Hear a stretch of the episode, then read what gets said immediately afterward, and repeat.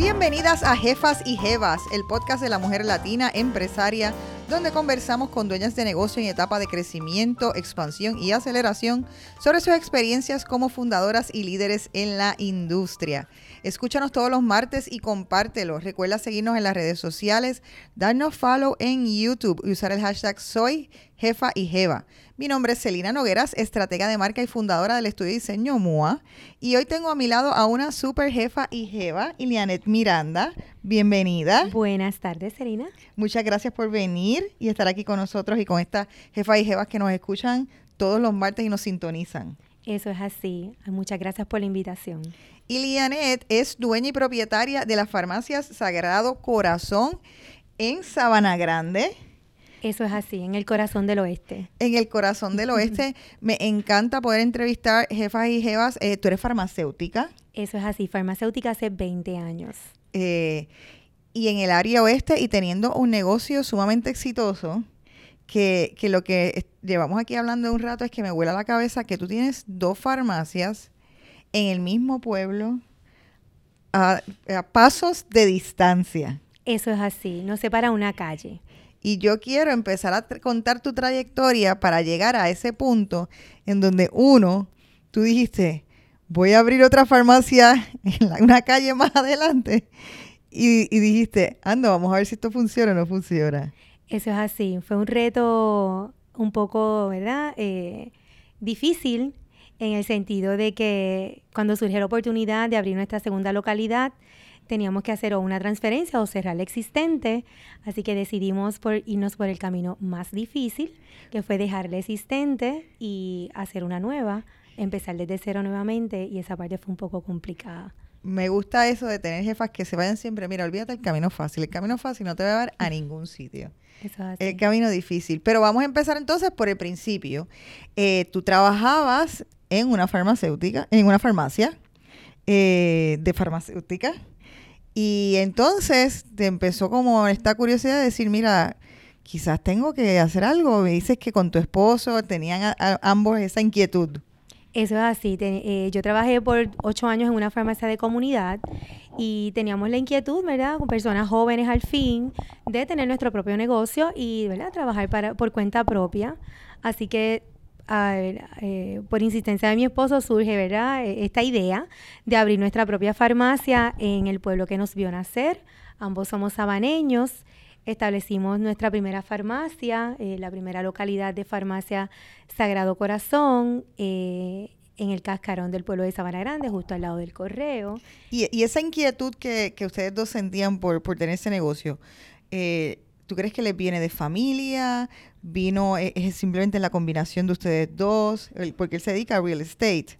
Entonces, obviamente, también me imagino que una persona que siempre está mirando lugares disponibles, accesibles y pensando qué hacer con ellos. Yo entiendo que yo, yo eh, tengo de mi abuelo, ¿verdad? Esa inquietud de negocio. Mi abuelo era comerciante, pero realmente la inquietud principal fue de mi esposo.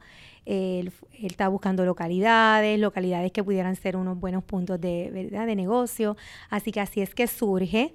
Eh, con mucho ahínco, con, con, mucha perseverancia, con poco capital, como te comenté hace un ratito atrás, pudimos establecer esa primera farmacia esos primeros años, ¿verdad? Fueron un poco complicados en el sentido de incertidumbre, ¿verdad? Cuando tú empiezas una farmacia desde cero, no tienes pacientes, no tienes recetas, eh, tienes que entonces mercadearte, tal vez te equivocas, tienes que volver a reenfocarte y en esa vorágine, ¿verdad? De, de qué hacer y qué no hacer, pues sí, al final tuvimos éxito y todavía, ¿verdad? Seguimos teniendo éxito.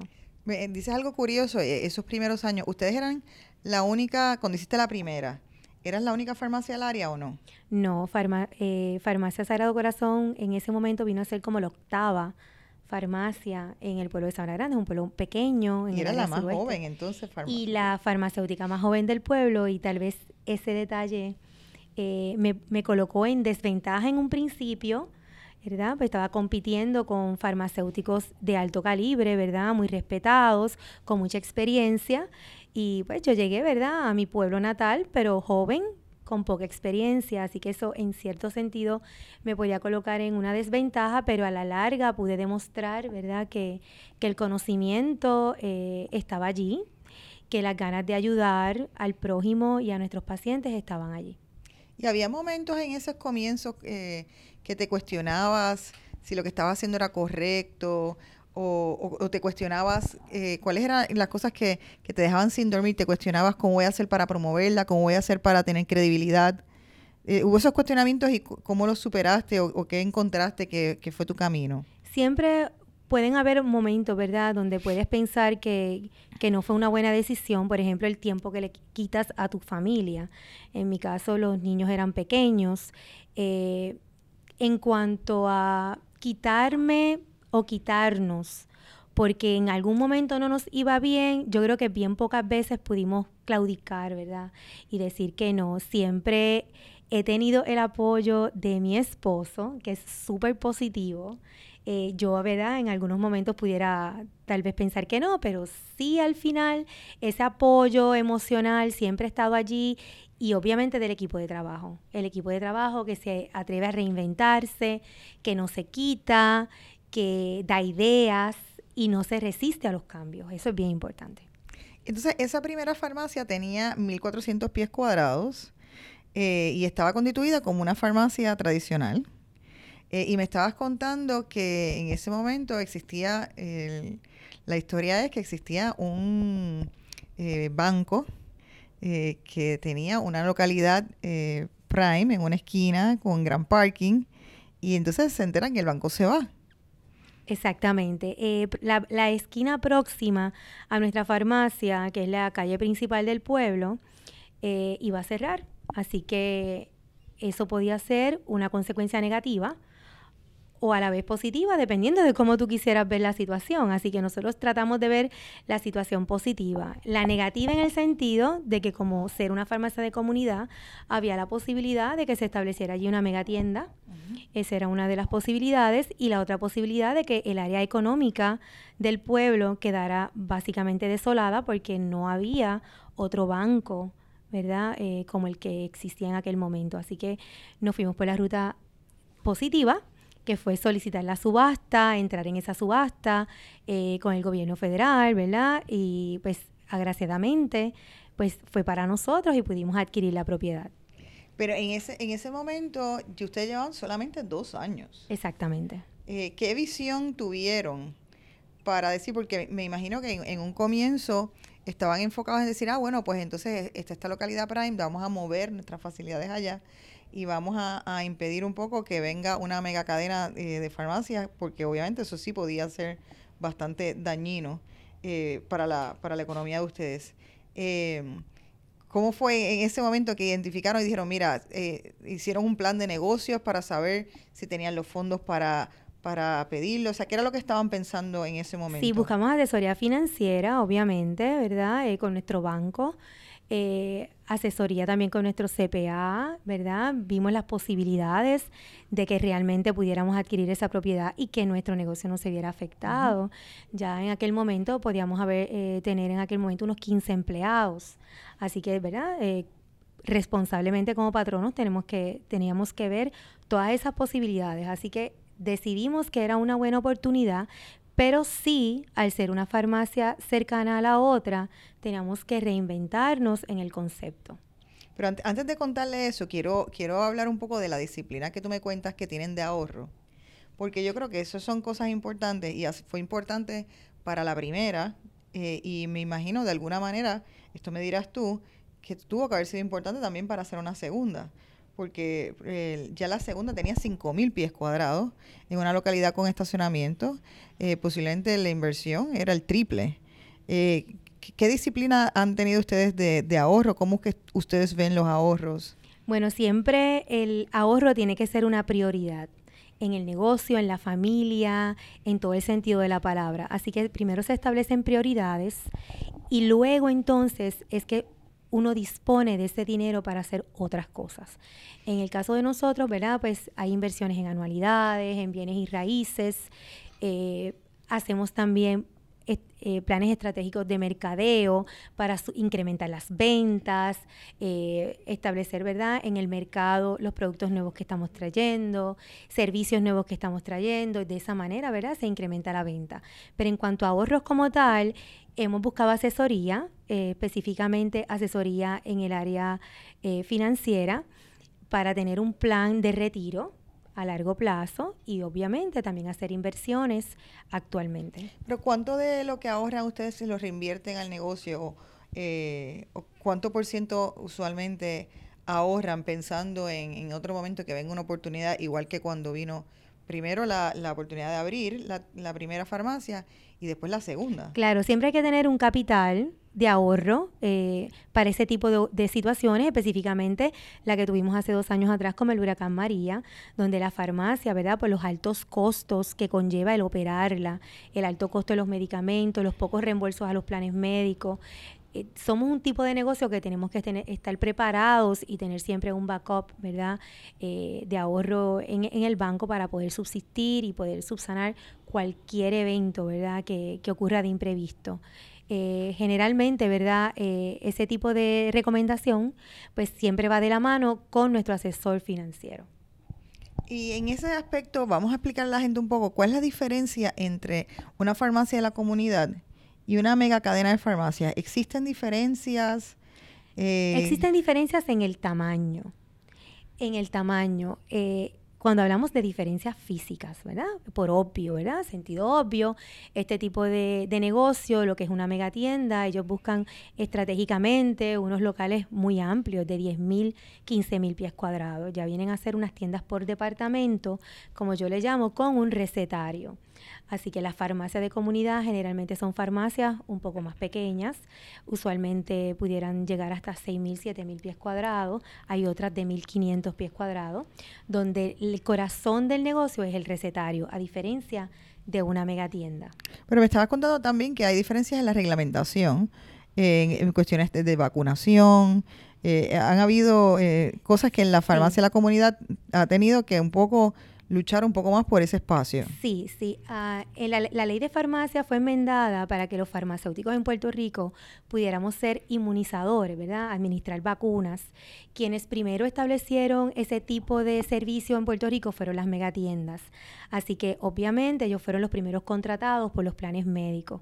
Las farmacias de comunidad, a pesar de que estábamos certificadas y teníamos el, permiso para hacerlo, pues no podíamos hacerlo porque no teníamos contrato. Así que a través de organizaciones como la Asociación de Farmacias de la Comunidad, empoderamos, ¿verdad?, un equipo de trabajo para poder lograr que las farmacias de comunidad fueran contratadas por los planes médicos y poder brindar los servicios de prevención a la población. Y eso ha sido un esfuerzo colectivo de, de un grupo de personas que están envueltas en las farmacias de la comunidad, eh, de la cual tú has sido parte, de la asociación que tú has sido parte.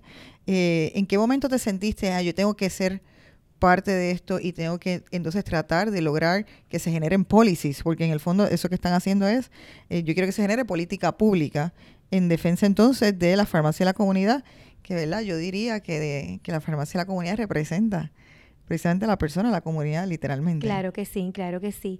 Parte del éxito de, de un negocio o de un proyecto, el que sea, hay que involucrarse, involucrarse en la comunidad, en los foros pertinentes, hay que hacerse sentir.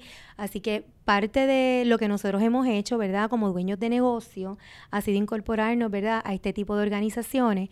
Eh, la Asociación de Farmacias de Comunidad pertenecía a la Junta de Directores durante seis años, donde ellos participé como vicepresidente de la Junta de Directores.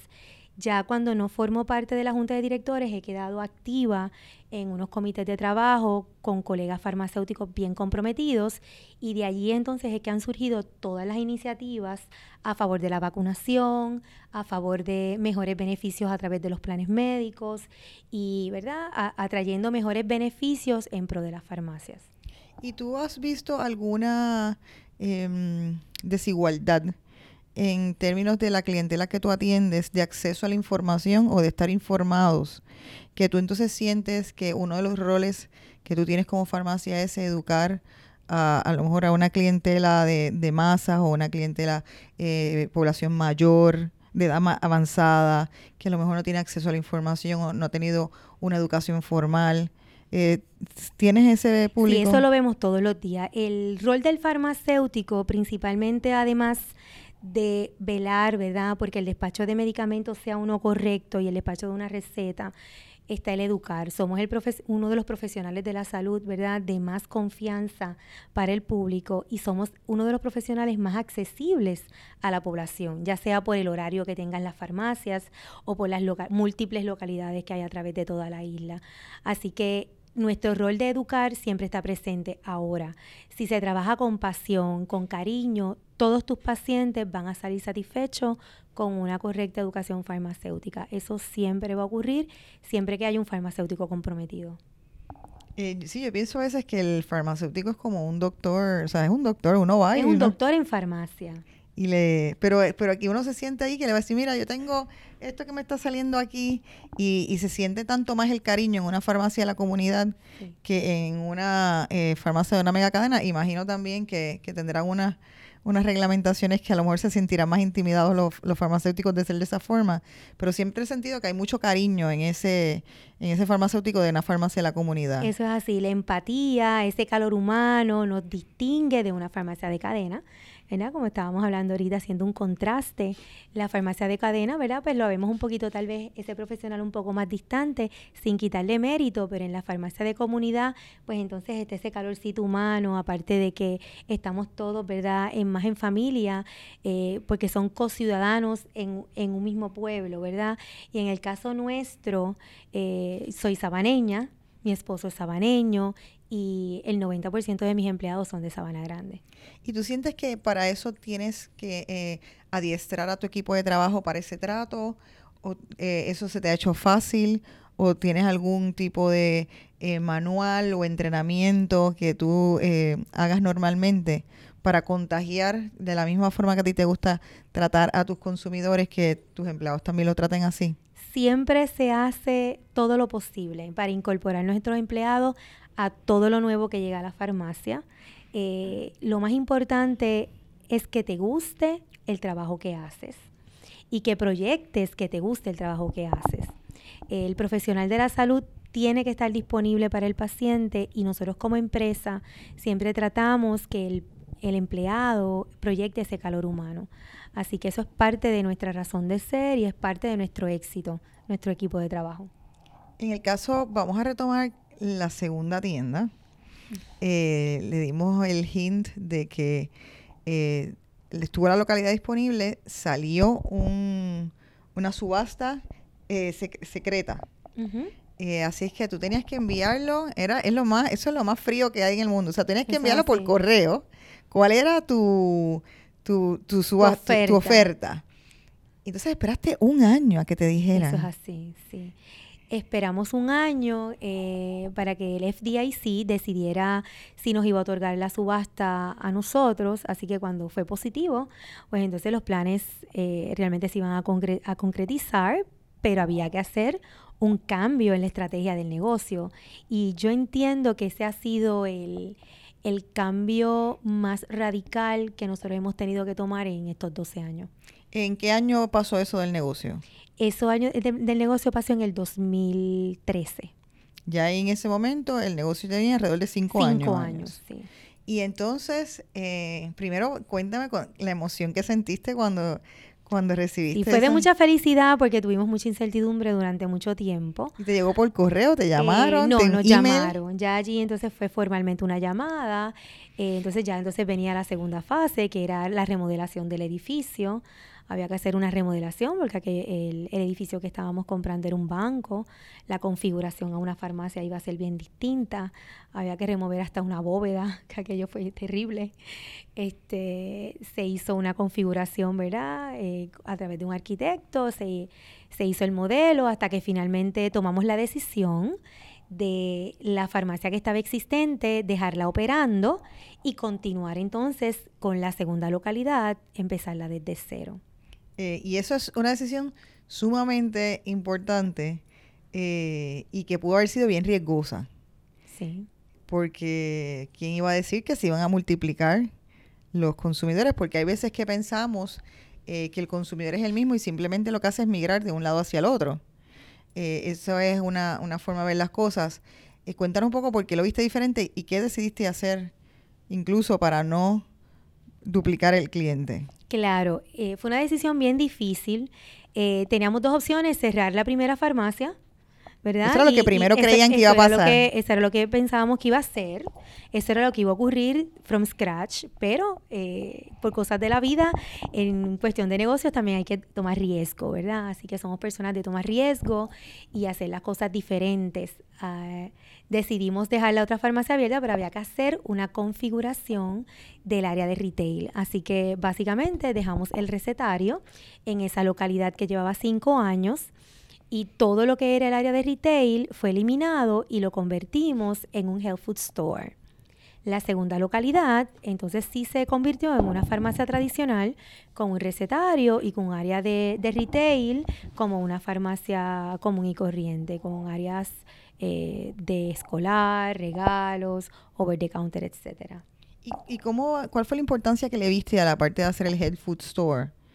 En, esa tienda? O sea, tenías esa idea, decidiste hacerla en, en la parte pequeña.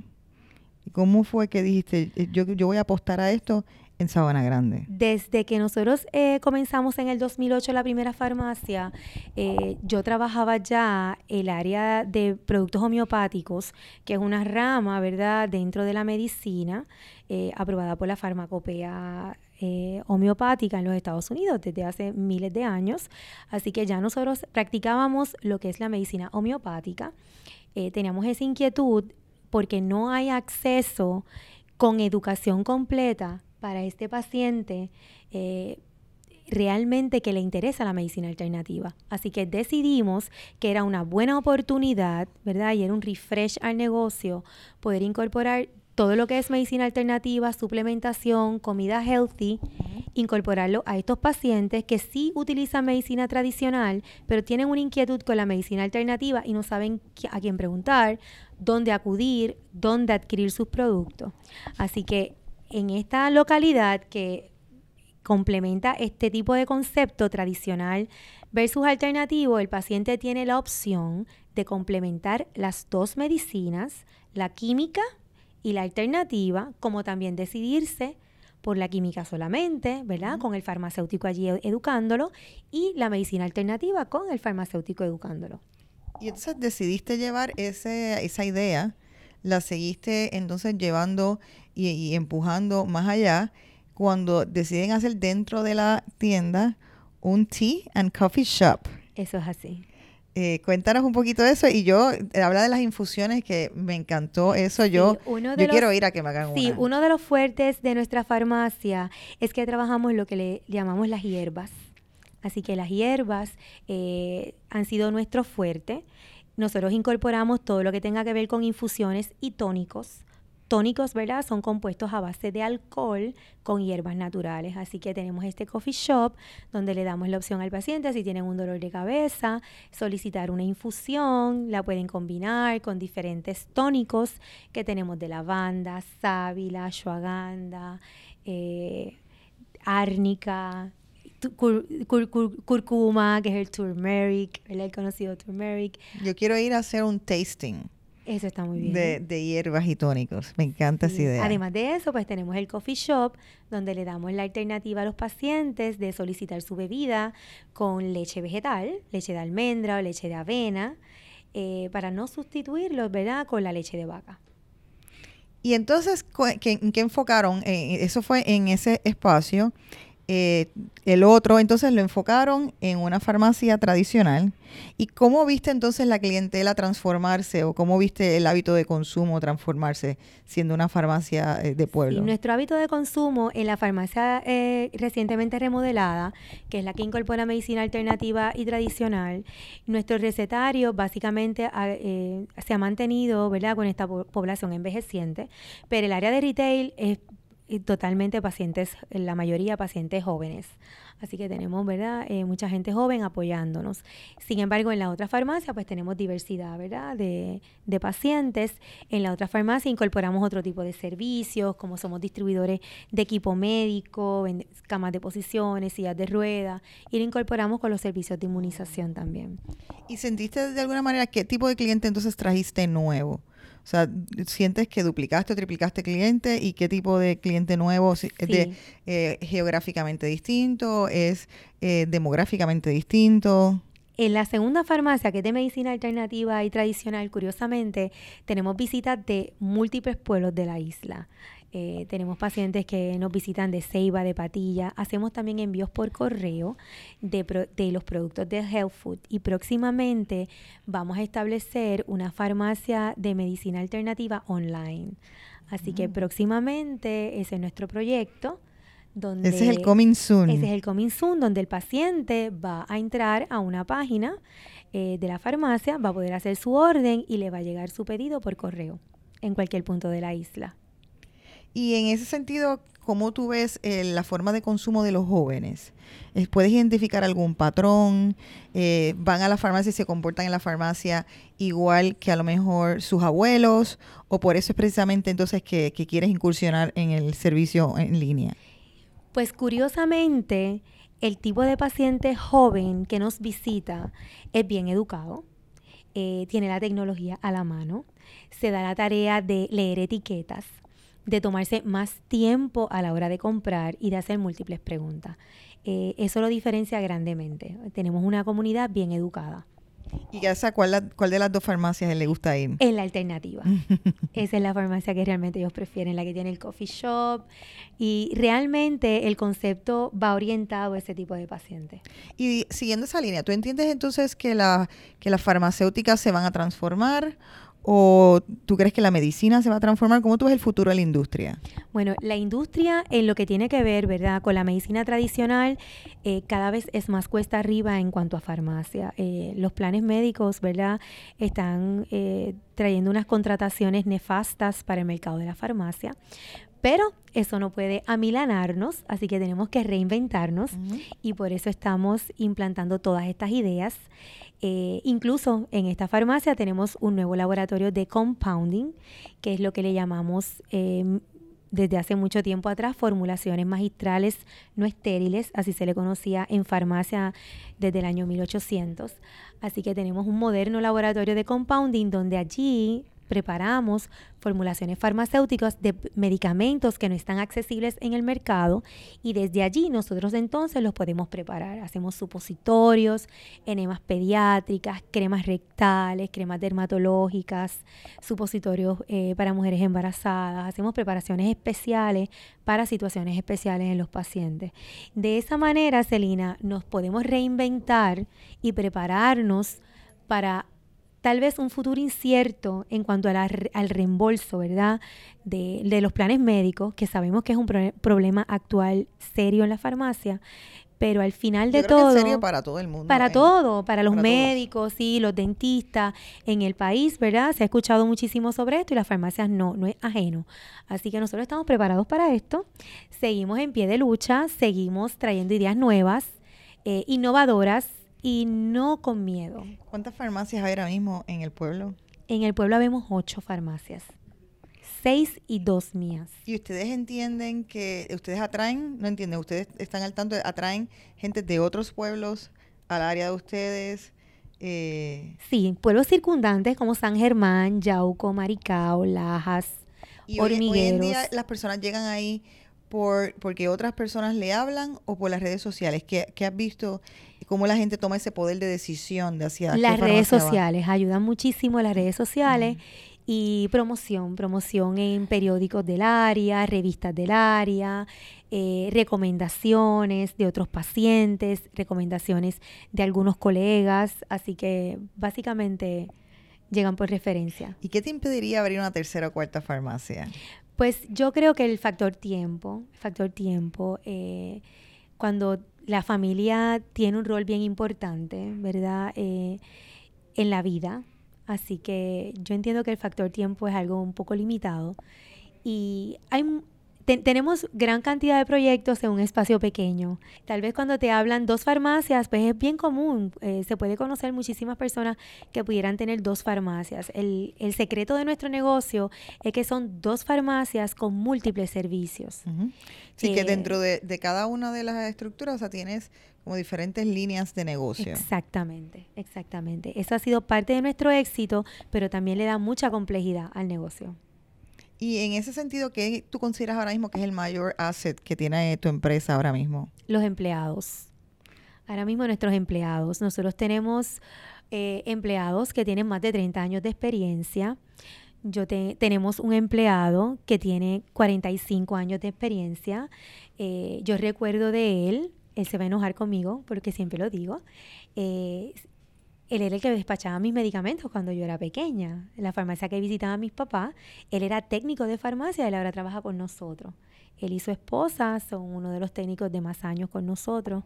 Así que tenemos una fuerza laboral bien completa, bien competitiva y bien responsable. ¿Qué ha sido para ti ahora mismo lo más duro de ser empresaria de estos 12 años? ¿Qué, tú sientes que ha sido, algo te ha pesado, que ha sido lo más fuerte, o lo que tú decías, esto no lo veía venir, esto no sabía que, iba a ser de esta forma? Sí, como empresaria siempre es frustrante cuando tratas de luchar, ¿verdad?, contra una estructura de salud que cambió, luego que cambia este modelo de la reforma de salud. Eh, para las, las farmacias en cierto sentido fue bueno, pero al pasar los años la competencia, ¿verdad? Y la entrada de los PBMs a, a, Puerto Rico, donde el reembolso por despachar una receta es mínimo y ridículo, pues sí es frustrante. Es frustrante. Eh, otro tipo de situaciones que muchos planes médicos pagan medicamentos por debajo del costo de adquisición. Eso también es frustrante, ¿verdad? Porque a pesar de que hay un despacho de un medicamento, eh, hay un servicio que estás dando, ¿verdad? Y no está siendo remunerado Justamente, justamente, es tan solo lo que ¿verdad? a veces uno tiene que pedir. Y por eso entonces, de alguna manera, es que tiene que haber este, este híbrido. Entonces, de buscar otras maneras de, ya tengo el consumidor en la farmacia, entonces voy a generar otras formas en que también entonces ese ticket, ¿verdad? Y le pueda proveer algo que esa persona necesita. Eso es así, eso es parte de la fórmula, ¿verdad? Eh, que hay que buscar. Yo entiendo que todo dueño de farmacia está en, en, en esta misma incertidumbre, ¿verdad? En este momento, eh, un momento histórico para el país, donde, ¿verdad? Los fondos de salud también están tambaleando. Así que es cuestión de buscar alternativas, buscar cosas diferentes, ideas. Es buscar ideas y concretizarlas. Y lo que me parece interesante lo que estás diciendo es que eh, pueden haber otras personas que estén en, esta industria, que nos estén escuchando y les haga sentido, pero otras que no están en la industria como quiera. Es importante que, que les haga sentido porque lo que estás diciendo es que hay obstáculos que los estás viendo y es como, eso es como básicamente un monstruo que, que a lo mejor tratas de pelear o tratas de acercarte a, a través de las asociaciones, ¿verdad? No estás sola en esto. Claro. Es toda una, una comunidad de empresarios en ella, pero a la vez entonces como quiera no estás paralizada y lo que estoy haciendo es, ah, bueno, pues yo estoy anticipando cosas que pueden pasar y si no pasan y sale a tu favor, pues tienes todas entonces las de, las de ganar. Eso es así. También buscando ideas nuevas, ideas nuevas. En Estados Unidos esto ocurrió, sigue ocurriendo, pero ¿qué hacen las farmacias exitosas? Buscar opciones buscar opciones dentro del recetario, fuera del recetario. Dentro del recetario, próximamente, nosotros ya estamos educados en eso, estamos esperando legislación, donde en la farmacia se va a poder eh, establecer pruebas de influenza los pacientes no van a tener que asistir a un laboratorio a hacerse una prueba de influenza, eso se va a poder hacer en la farmacia. Así que estamos reinventándonos, eh, estamos tratando, ¿verdad?, de, que se haga un proyecto de ley donde nos autorice a nosotros poder dar también ese tipo de servicio.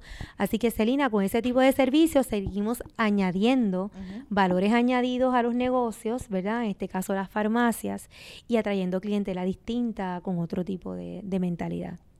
Pues tú teniendo un negocio con tu pareja, igual que yo, eh, quiero preguntarte un poquito de eso porque, porque, ¿verdad? Somos jefas y jevas, pero a veces pues compartimos con nuestros esposos y he tenido a varias jefas y jevas que lo hacen. Igual también estuvo la de, eh, Carmen de Dulzura Borincana aquí, eh, que comparte el negocio con su esposo.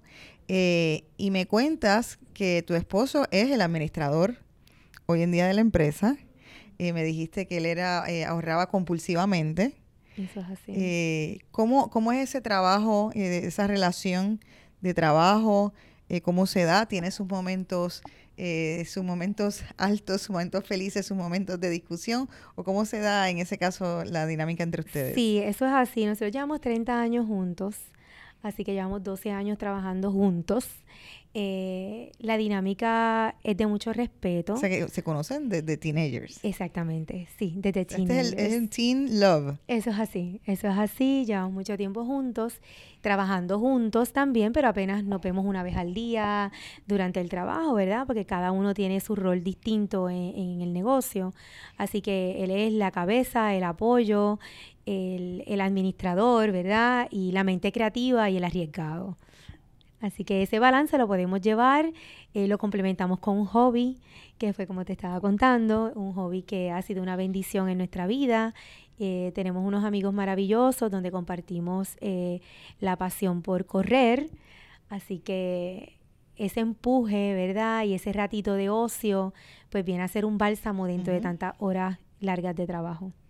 ¿Han bajado o han incrementado las horas de trabajo con el tiempo? Hemos incrementado las horas de trabajo con el tiempo, pero ha sido más llevadero. Al principio eran tal vez menos horas, pero de más estrés. Obviamente, eh, cuando se abre el negocio, ¿verdad? Ya ahí es a tiempo completo, pero según va pasando el tiempo, eh, todo es más llevadero.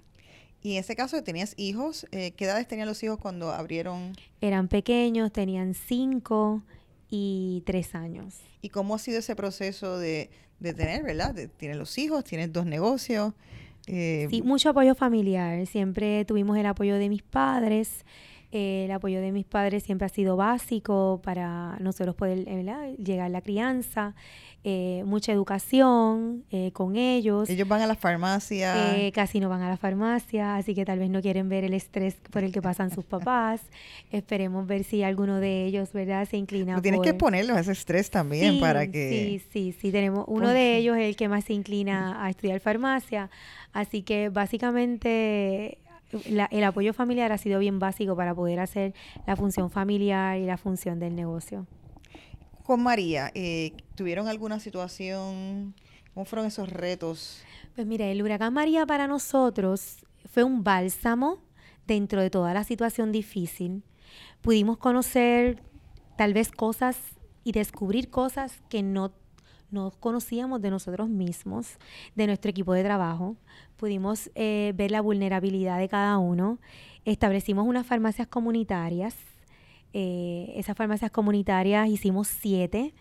Eh, llegábamos a lugares remotos en el pueblo de Maricao, precisamente Maricao porque tenemos gran población de pacientes del pueblo de Maricao donde no- nos enteramos que no tenían acceso a medicamentos. Curiosamente, el pueblo de Maricao no tiene farmacia, así que hicimos siete farmacias comunitarias en Maricao donde distribuimos gratuitamente medicamentos, llevamos médicos, eh, dimos diversos servicios de salud, inmunización, distribución de medicamentos, distribución de equipo médico.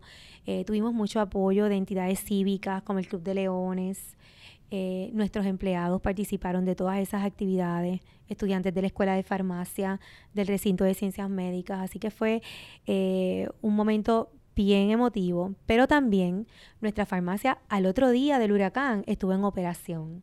Así que pudimos demostrar, ¿verdad?, eh, para lo que somos, que estamos para servir.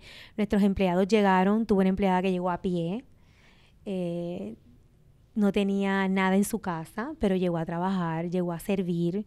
Y eso es parte, ¿verdad?, de, de- de lo que compone un equipo de trabajo salubrista. Y en ese sentido también yo creo que lo lindo de lo que estás diciendo es que eh, quizás ahí se da la oportunidad de conocer mejor realmente cuáles son las necesidades de tu clientela. Porque eh, obviamente hubo unos momentos muy difíciles durante eh, María de, de pensar que iban a haber brotes de enfermedades, de que uno tenía, que las personas que a lo mejor que tenían condiciones, que necesitaban nevera, refrigeración para tanto medicamentos como para diálisis, necesitaban, tenían muchas necesidades y hubo mucho, eso pone a- a la población en general en un estado de alerta y de, y de tensión. Eh, yo creo que ese momento, eso de hacer esas clínicas externas es, literalmente se salieron fuera de sí, ¿no? para, para conocer ese cliente y conocer esas necesidades y podérselas suplir en ese momento bien generosamente. Sí, eh, eh, fue, fue una iniciativa, una iniciativa eh, sin planificar, se convirtieron luego en siete, eso fue lo curioso. Pero en cuanto al despacho de medicamentos y la distribución de medicamentos en un área, en un momento tan difícil, donde la gente no tenía cash, donde no había internet, donde no había comunicación, donde el punto de encuentro en el pueblo, en pueblo pequeño principalmente, podía ser la farmacia, pues fuimos realmente un eslabón bien importante y un punto medular en esa situación tan difícil. Bueno, Ilianet, muchísimas gracias por toda esta eh, historia. Me parece sumamente motivante. Espero que a la jefa y jefas le haya parecido lo mismo. Quiero ahora hacerte unas preguntas rapiditas sobre tu vida sobre cómo te consideras, así que vamos a entrar a la parte ahora de los quickies. Ah. ¿Te consideras extrovertida o introvertida? Extrovertida. ¿Eres ambiciosa? Sí. ¿Cómo lo sabes? no, me, no me conformo con lo mismo. ¿Haces networking? Sí. ¿Cómo les recomiendas a otras jefas hacer networking? Eh, establecerse prioridades, buscar gustos, eh, entrar a las redes sociales, conectarse, ¿verdad? Con, con lo más in que esté, entrar a estas plataformas como LinkedIn, buscar los podcasts, así que básicamente no son muy tecnológicas. sé que perteneces a asociaciones. ¿Cuál es el beneficio que le ves y que les recomiendas a otros de pertenecer a asociaciones? Siempre hay algo que aprender, siempre hay algo que aportar de la manera que tú pienses que no, que no vas a aportar, no vas a llegar a nada. Así que siempre hay que buscar ese apoyo externo para seguir adquiriendo conocimiento. ¿Cuál es el mejor consejo financiero que te han dado? Establecer prioridades. ¿Qué superpoder quisieras tener? Alargar el tiempo. Ah, eso es bueno. ¿Qué canción tienes pegada ahora mismo en la cabeza? Ay, Dios mío, ninguna. ¿Inviertes tiempo en las redes sociales? Muy poco. ¿Lo usas para trabajo o lo usas para cosas personales? Personales. ¿Qué es la definición de un domingo feliz para ti? Estar en mi casa, cocinar y estar con mis hijos. Si no tuvieras este negocio, ¿a qué te dedicarías? Yo creo que sería médico. ¿Qué libro recomiendas que te haya cambiado la vida? el, el poder del tiempo. ¿Qué aprendiste ahí? Cómo establecer prioridades para lograr la felicidad. ¿Qué para ti es la definición de felicidad? Tener una vida plena con la familia, tener salud. Y con la salud en mente y deseándole salud a todas, le damos las gracias a Ilianet por haber venido en el día de hoy y estar con nosotras en este episodio de Jefas y Jevas. Muchas gracias. Gracias por la invitación. Les decimos a todas y les incentivamos a que nos sigan en las redes sociales, a que le den follow al canal de YouTube y recuerda seguirnos con el hashtag Soy Jefa y Jeva. Escúchanos todos los martes y recuerda que levantar conciencia sobre la mujer y sobre el desarrollo económico de la mujer es materia de equidad de género. Mi nombre es Celina Noguera, gracias por acompañarnos en otro episodio más de Jefas y Jevas.